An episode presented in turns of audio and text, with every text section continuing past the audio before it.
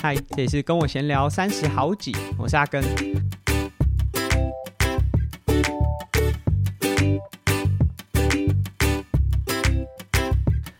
原定呢，在今天的这一集是第三季第二十集，我们每十集一次的 Q&A，哇！但是这个不知道为什么，过去在第一季、第二季，也许听众 Q&A 会有有的时候，呃，问题的量多，有的时候问题的量少，但总是都可以做起来。但第三季啊，一直到现在，我们都没有顺利的把这个听众 Q&A 做出来。诶，这阵我在这个礼拜在准备的时候，我就想说。是不是我们的节目没有什么人要听了？所以呢，我自己也在就是先看了 Apple Podcast 的评价和这个排名。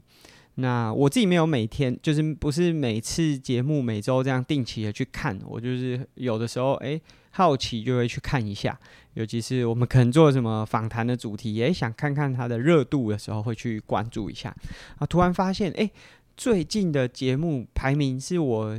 真的是前所未见的低呀、就是我过去就是节目，即便就可能礼拜一上架，到了礼拜五六，大家可能也没有在听的话，大概也都会落在可能三十名、五十名这个区间。那有上架的时候，大概就是在二十名、十五名这左右。但是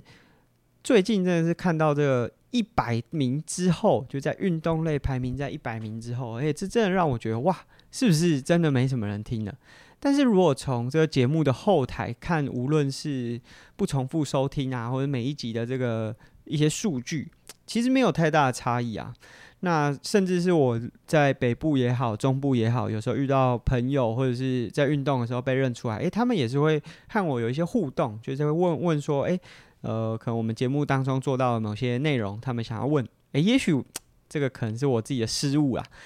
他们这些问题应该请他们到 Apple Podcast 上面去询问，也许在我的这个生活中都已经回答完，所以他们就没有来参与我们的听众 Q&A。那还是希望大家如果就无论是不是这个下一个十集，也许今天听完，大家可以的话，也可以帮我们在 Apple Podcast 上面留言，或者是呃你还没订阅的话，也可以订阅一下，因为。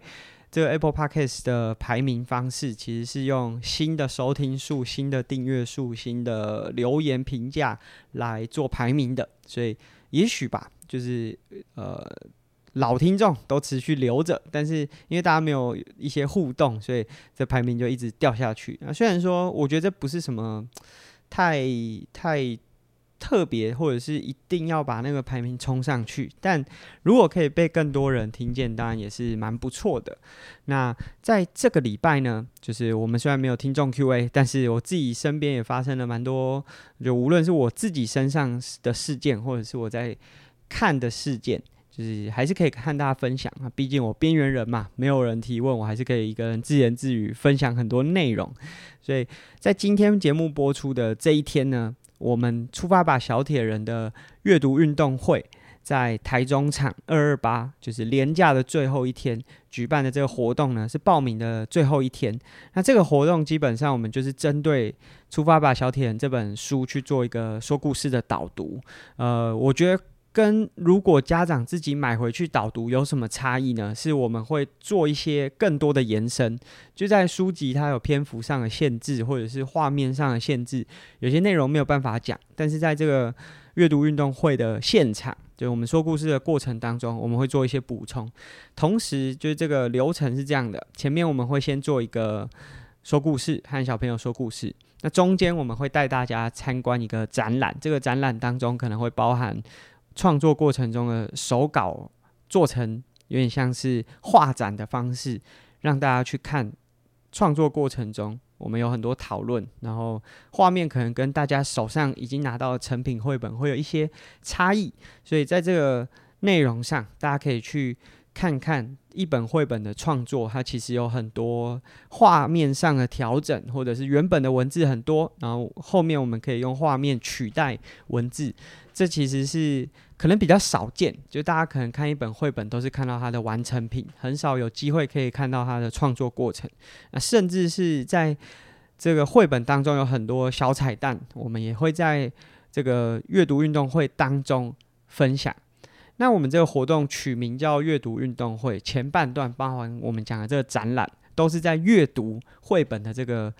范畴当中。那运动的元素呢，会在整个活动的尾声。其实我整个活动并没有非常长啦，就只有到呃下午的四点半，从一点开始一直到四点半。那但是我们有安排了一个运动体验。那儿童的部分会由我和杰诺米带着这些小朋友一起来。体验一下铁人三项的运动，当然我们并不是要比一场铁人三项，或者是真的游泳、骑车、跑步，但是我们把铁人三项当中的一些元素制作成了游戏性的方式，让小朋友来体验。那我觉得这是呃，即便不太会游泳、不太会骑车、不太会跑步，你都还是可以诶来感受一下这个运动的魅力。那这个时段呢，家长这一次我们。同样跟 Lululemon 合作，这次 Lululemon 会帮我们安排家长的运动体验。那当然不会是非常辛苦的，毕竟家长平常带小朋友都已经很辛苦了，所以这次会是一个很放松，而且结束之后可能在无论是身体上的放松，或者是心灵上都可以获得一些充电。那这个就是我们大概。会在二二八的下午有这样子的流程。那如果大家听完之后觉得有兴趣的话，就欢迎今天就你收听到节目。如果你是在准时礼拜一收听的话，节目是啊、这个活动是最后一天的报名日期了。那当然，如果你也许是在礼拜二、礼拜三、礼拜四才收听到。我不确定那时候我还有没有办法加人，因为也许人数已经额满了。但是你还是可以私讯阿根的社群，那我们可以看看怎么调整，或者是说有没有什么别的方式。那但是这个活动我们是不卖书的。那如果你是有需要书籍的话，我们还是建议大家直接到各个书商平台、电商平台去购买。那我们的那个公益认购方案其实已经结束了，总共认购的书籍数量是一百六十本，呃，一百六十三本啦，就超过一百六十本。那我们也在上周一的时候呢，呃，上周二的时候呢，前往台东的兴隆国小。那我们是。因为先有一个 DHRC 的田一地训练，那先和大家分享这一地训练的就我整个感受好了。就这次我是和泽瑞合作，那主要的行程啊，或者是呃学员的一些。就是事务啦，就是行政方面的这些作业都是交由 DHRC 泽瑞和这个天母逢迪所他们来安排。那我主要就是负责课程，那我也找雅乔来帮忙。那说真的，雅乔蛮辛苦的，就是他又要训练，因为他接下来有普悠玛比赛，所以他自己也会下去练习。那有的时候他会当助教，尤其是在水域的这些训练，就是下活水湖的这些训练。那晚上就是。白天的时间，呃，我们家小朋友是请雅乔的姐姐，因为她嫁到台东，所以请她姐姐帮忙。但晚上我们自己接回来，大部分的时间还是会由雅乔来帮忙啦。因为，呃，我自己在晚上还是有班安排一些课程，就是给这些学员，所以比较难。所以对雅乔来说，这个三天虽然说是换个环境，但还是很辛苦。那在这个整个活动，我觉得就大家真的搭配得很好，然后我们也让学员。用三天超过十个小时的训练时间，但训练的强度或者是内容不是说一直都是呃一直维持的，也有些是技术训练，但就是一个短时间高密度的训练，大家收获也满满，然后反应都很好，很多人也希望说可以再加开，希望在 CT 前加开，哇，这真的蛮有挑战性。如果真的要加开的话，因为其实蛮多事情都已经塞在这个。二月、三月、四月当中，要再塞进去一个训练营，真的蛮有难度的。但也许吧，也许有机会我们会再和大家分享。那这个是这个台东一地训练。那结束这三天的一地训练，我们在隔天就我们多住了一天。那这个多住的旅费，就我们有多的饭，就要住饭店嘛，然后或者是一些实质上的支出，都是由三花基金会他们协助的。那就是。说真的，书是书啦。他虽然说就大家认购了，或者是有这个书籍的来源，但我把书送去，我也是一个成本嘛。就我需要住，或者是有一些额外的支出开销啊，甚至我们做了制作物，就是给这些小朋友的一些小卡片，这些都是要花钱的。那我们很感谢三花基金会，就 support 了我们在这个学年，就包含这一场和接下来下一场。呃活动，都会由三花基金会来 support 一些金额上的支出，所以这个真的是非常感谢三花基金会。那我觉得这个活动虽然说它不是真的非常复杂，因为小朋友其实才刚开学。一天呐、就是他们是礼拜一开学，二月十三号开学，我们是二月十四号情人节的时候去和他们分享，所以他们才刚开学一天，其实还蛮多，还没有进入到那种上学的状态，所以我们也没有用很复杂的这个活动流程，就主要就是和他们分享。那这个分享其实这个兴隆国小是蛮有特色的，就一天三项来说，第一个就是我怎么找到的呢？是因为。呃，我自己的高中同学群星，他在服役替代役的期间是教育役，那就是在这间学校服务，所以他知道说这间学校有什么样的需求。那同时呢，兴隆国小这间学校，如果你有参加 CT、普优马这些赛事的话，它就是五一五赛事的折返点，也就是从活水湖到他们学校正好就是二十公里。那所以学生其实就无论是学校老师、学生对铁人三项是了解的，他们都看过铁人三项选手大概长什么样子、穿什么样子。但其实，呃，对整体活动流程就比赛流程来说还是很陌生的。那在我们分享完之后，其实就有蛮多小朋友来问说：“诶，那？”真的小铁人的比赛大概从几岁可以开始比啊？然后就开始跟他们的老师组长说：“哎，那是不是之后可以真的实际去活水湖挑战一个儿童的铁人三项？”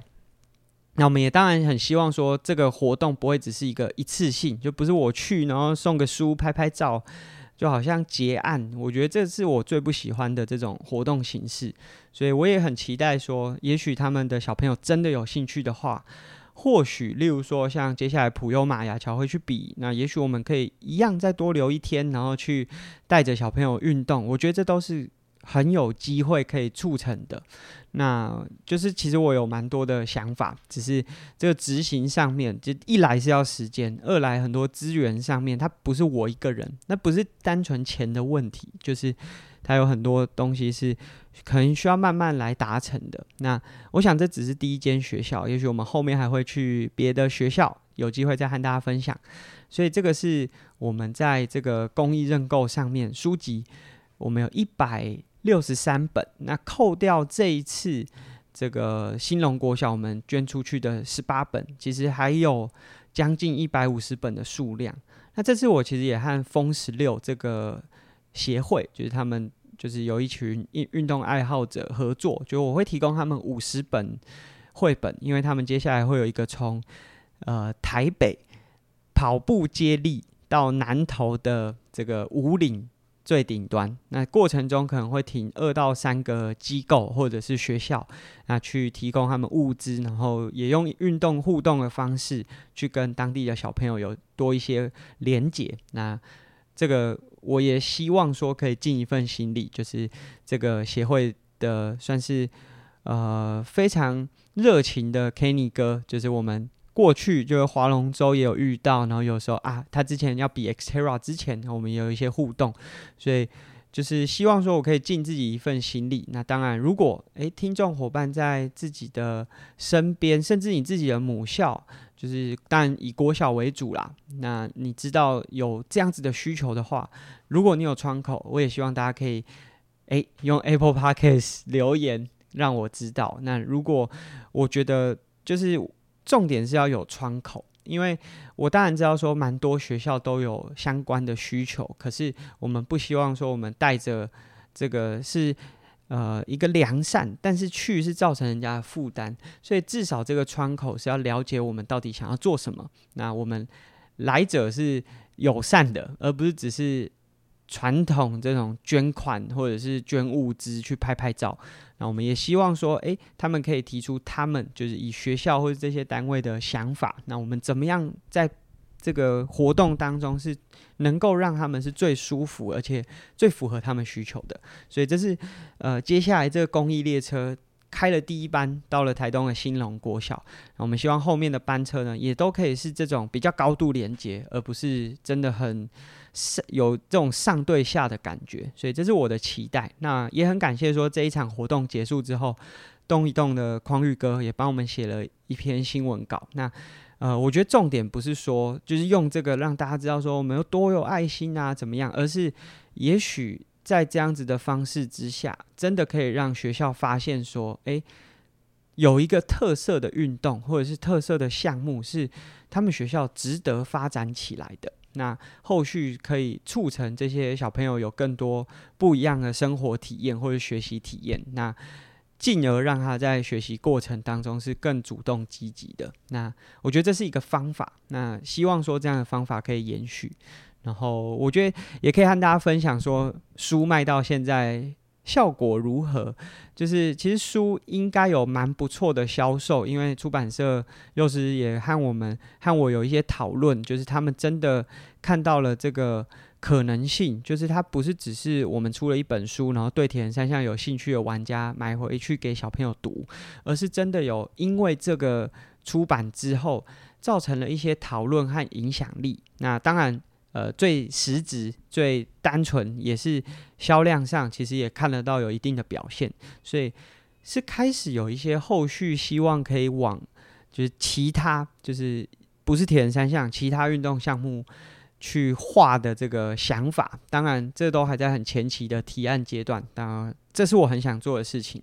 呃，只是它的执行是需要更有效率也好，或者是更有架构。就是它需要有规划的，所以我也在呃，我录音的前一天把这个提案的内容提案给出版社。那也希望说，这个第一次走得很辛苦，我们花了六七年的时间才完成一本。我当然不希望后续的每一本都要六七年，我希望说在接下来的这个规划里面，它是很稳定的产出，所以也期待。那希望说后续就是抛砖引玉吧。就是无论是我这个绘本的主题，未来有更多运动类都可以这样子去画，或者是呃像我这样子把运动的主题带到学校里面，但它不是只是带着小朋友运动，而是真的可以促促使一些可能性的发生。好，那这是绘本。就是我们有公益列车，同时也有举办这个阅读运动会，呃，非常多不同的活动呢，都会陆续的展开。当然，这也是非常非常消耗体力和精精神呐，所以希望大家可以一起来参与，就是看看我们做的这个成果。也许就是你本来想象它就是一本运动的读物，但其实它里面有很多东西是我们希望可以和大家分享的。那。接下来就来和大家分享一下我最近看到一些内容。那第一个呢是呃，今天就在我要录这一集节目的早上，看到了苗栗县的消防局这个高尔夫选手呢小潘，就是在奥运拿下铜牌之后，他把所有就是苗栗县政府所颁发给他额外的激励奖金一百五十万，全部捐到了消防局去购买。就是更符合消防员需求的这个消防衣，那这个是我当然看到会觉得哇，好棒啊！就是无论是这一次小潘他用自己的奥运奖金，或者是像之前郭婞淳也在自己的家乡添购，就是用奖金一半的奖金去添购了救护车，都是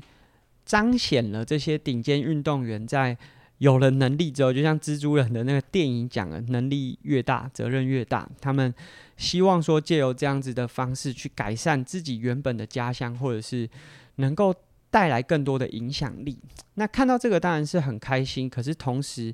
也让我想到说，就是我自己身边看到了蛮多的状况，就是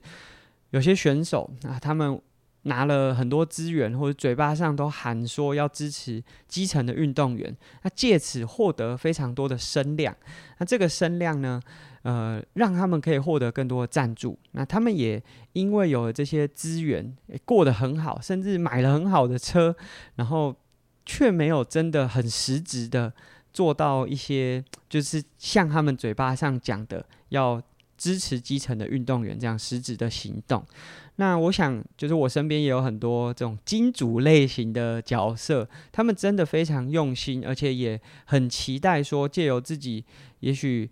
自掏腰包，或者是借由自己公司的赞助，可以去 support 他喜欢的那个运动。这个不会只局限在单一运动，因为我看到的状况是在很多运动项目上都有这样的状况。那这些选手呢，打着他想要进，无论是进奥运或者是进到更高层级的比赛的这样子的说法，然后又好像非常关注基层的运动员，但实质上他参加的比赛可能是分龄组的，呃，什么样的比赛，然后拿了一个很好的成绩，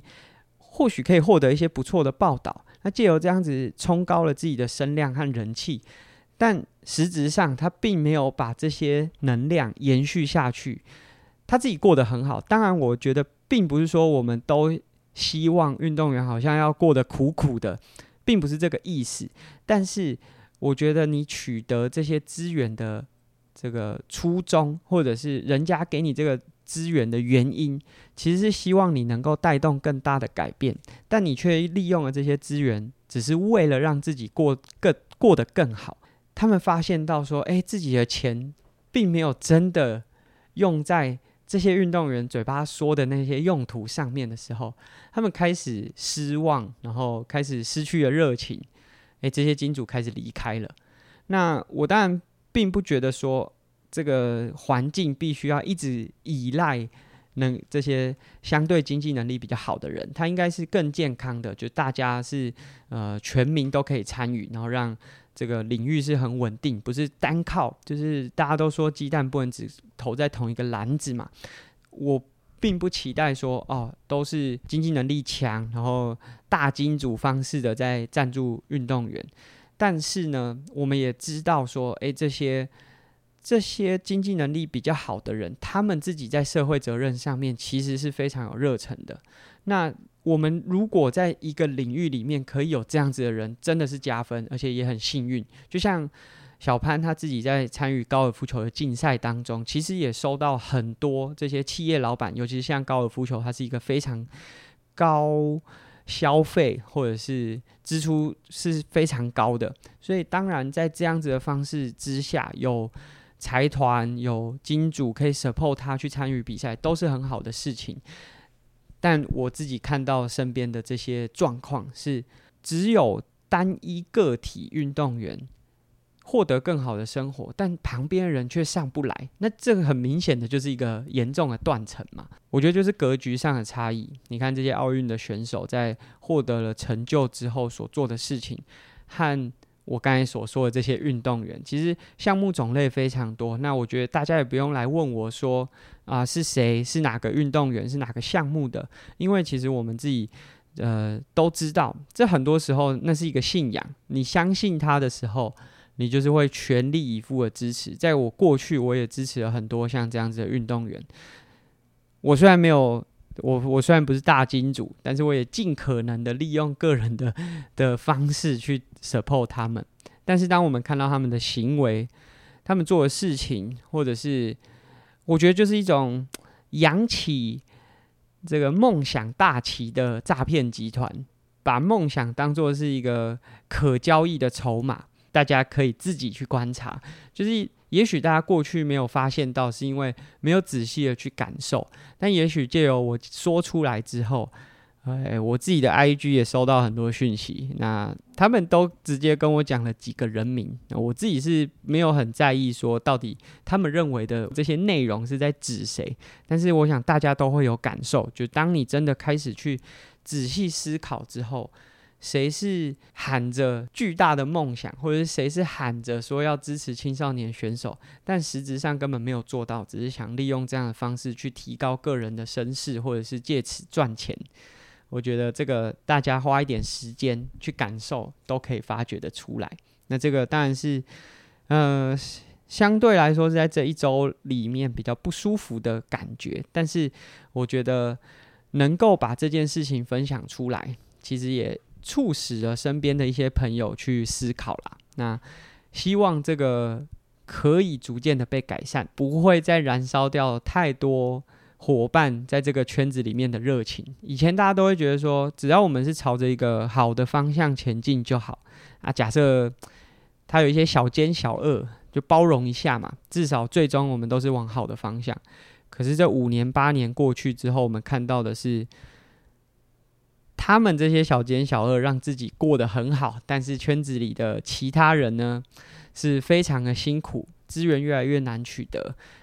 无论是刚才讲的金主或者是厂商，对于运动员的信任度是越来越降低的。那这当然就会有非常大的影响。所以，这是我自己呢看到这篇报道，一来是觉得很感恩，就台湾还有很多的运动员真的是用了自己实职的方式，然后去在有能力之后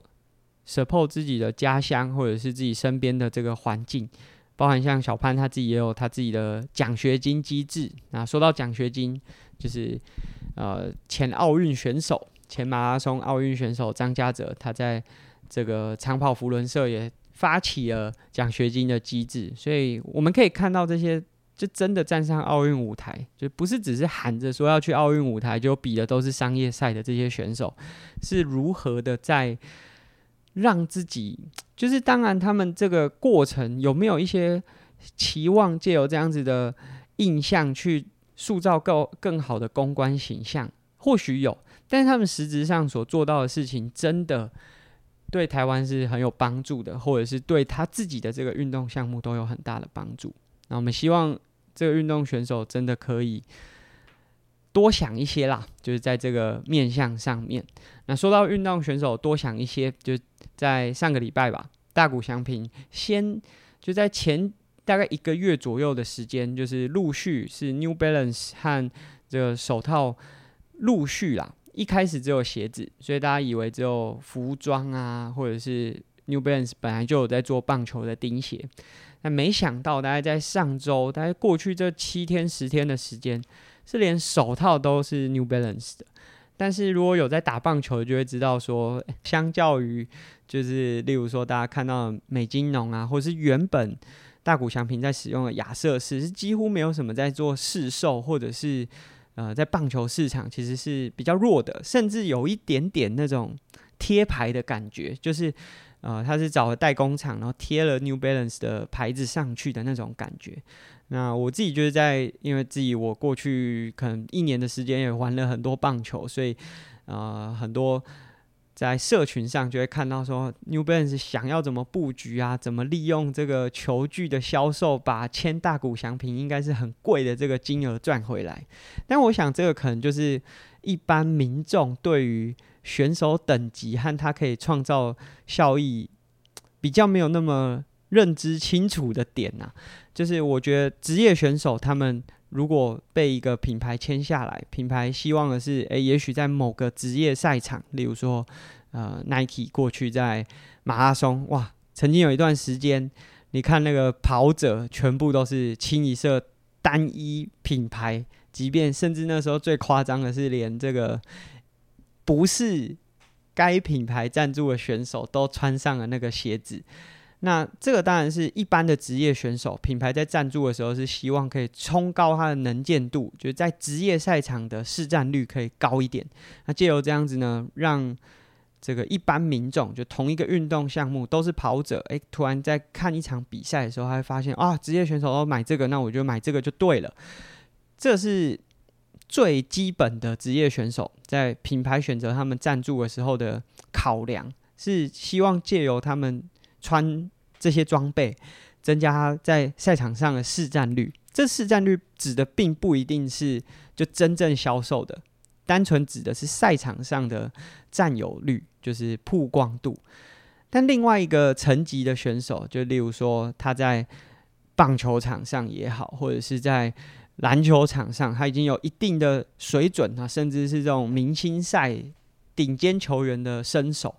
那这些品牌赞助商的目的，真的就是为了销售，就希望说，诶，借由某一位选手穿着了什么样的产品，可以带动他在市场上的销售。所以这是明星级的选手。刚刚我们讲一般职业级的选手，嗯，这些球具厂商、品牌商签他的目的，就是为了要让这个选手可以多使用，然后能见度可以提高。但是如果是职业级里面这些明星等级的球员，那厂商当然会希望说，诶，也许跟他做个联名款啊，或者什么样特仕版的产品，那可以直接带动销售。那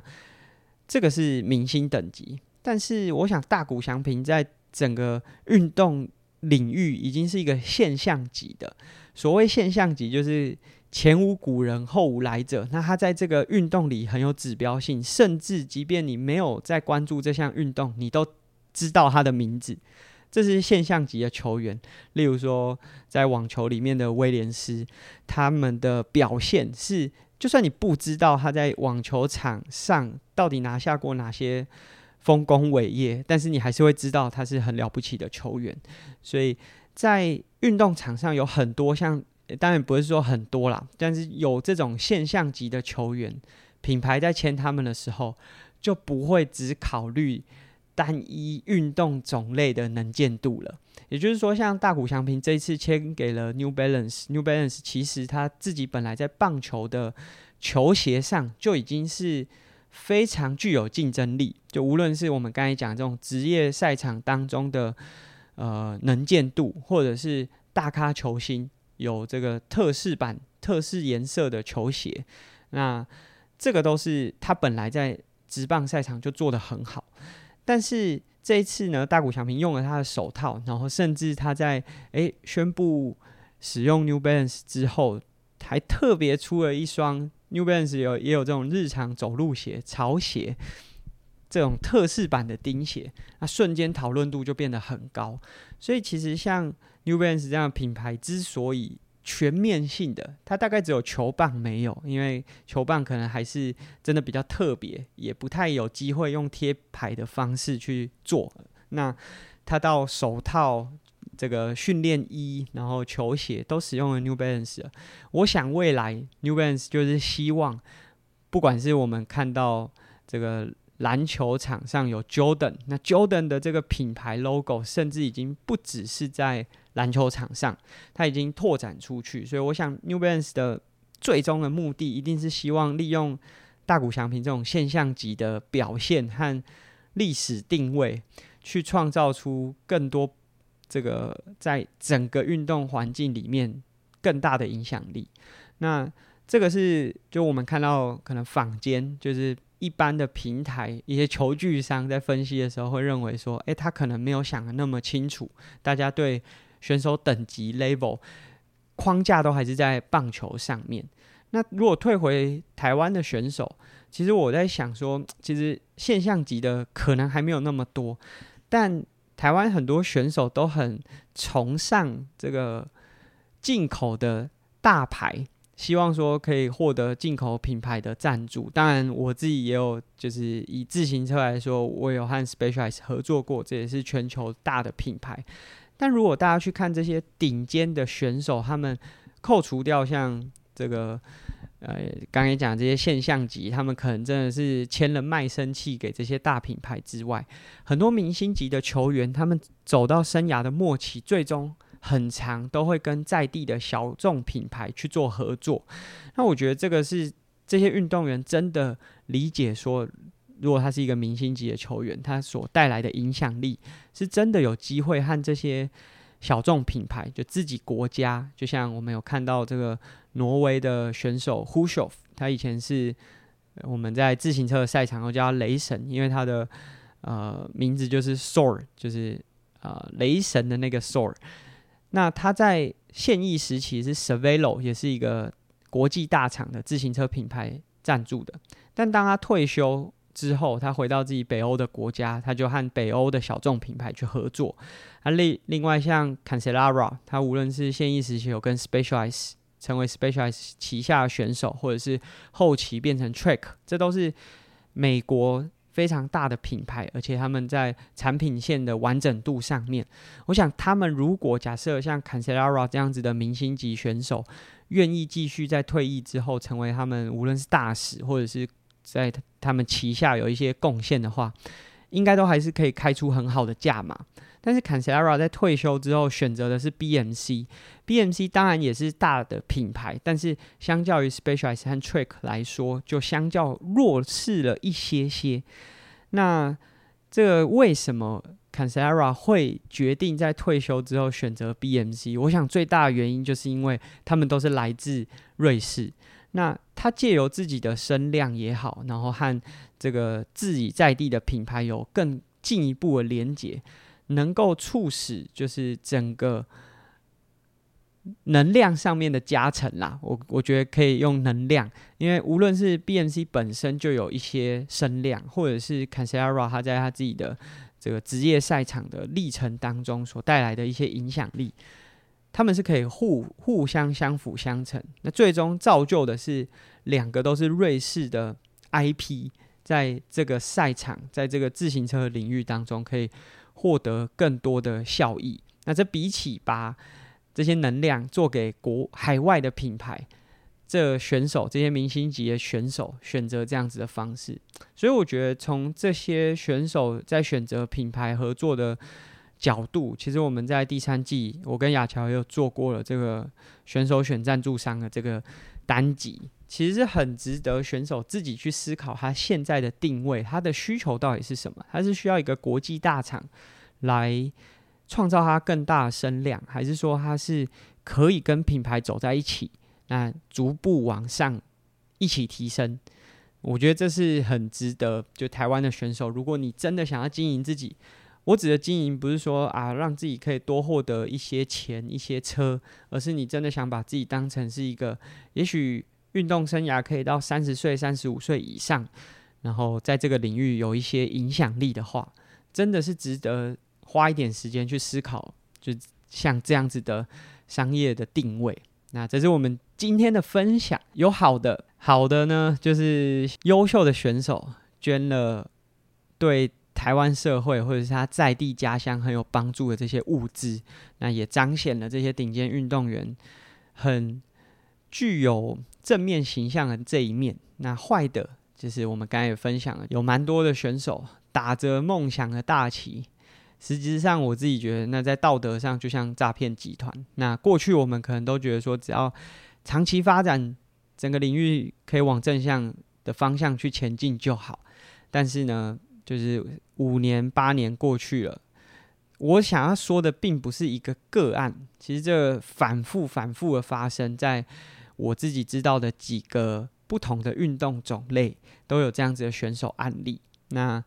我讲出来。并不是想要诶让大家去挞伐某一位选手，但是大家可以就如果你是一个市民爱好者，那你也很想支持台湾的运动员，可以花一点时间去感受。那也许时间久了，大家会自己看出来。那希望呢，我们今天的这些分享，短期来说，就就我自己的这个绘本，希望可以创造一些不一样的推广方式。长期来说，我们当然都希望自己的。环境就无论我自己从事有自行车、铁人三项，或者是我们自己能看到的这些运动员，都会有好的发展、健康的发展。那不会只是一个人好，一个人过很爽，买很好的车，而是整个领域是有更多人参与，更多人愿意支持他们的。那这是我们今天的节目。没有听众 Q&A，还是讲了快四十分钟，真的是边缘人的技能点满。如果大家喜欢我们节目呢，可以到 Apple Podcast 上面留言给我们评价，或者是借由各个平台订阅我们的节目。那我们下集见喽，拜拜。